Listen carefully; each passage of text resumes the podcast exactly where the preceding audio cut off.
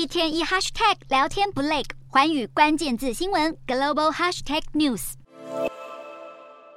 英国二零二一年申请加入 CPTPP，原本评估去年底有机会完成协商，正式加入。英国首相发言人却透露，由于和部分经济体的协商进度不如预期，因此下一轮的协商计划要在二月底举行。而英方期待这会是最后一关。成员之一的澳洲认为，英国的加入将具有重大意义，而各方必须确保英国符合这个协定的核心价值与协议标准。CPTPP 的成立目的是要促进亚太地区的贸易自由化。目前共有十一个成员经济体。包含日本、澳洲、新加坡等，而英国作为第一个申请加入的非创始经济体，具有指标意义。英国国贸部副大臣韩斯也在这周展开访亚行程，将前往越南、马来西亚和新加坡，与三国的经贸官员会面，为英国加入协定争取支持。由于我国也在二零二一年正式递交了申请函，因此对于英国这次的协商流程作业，各界都高度关注。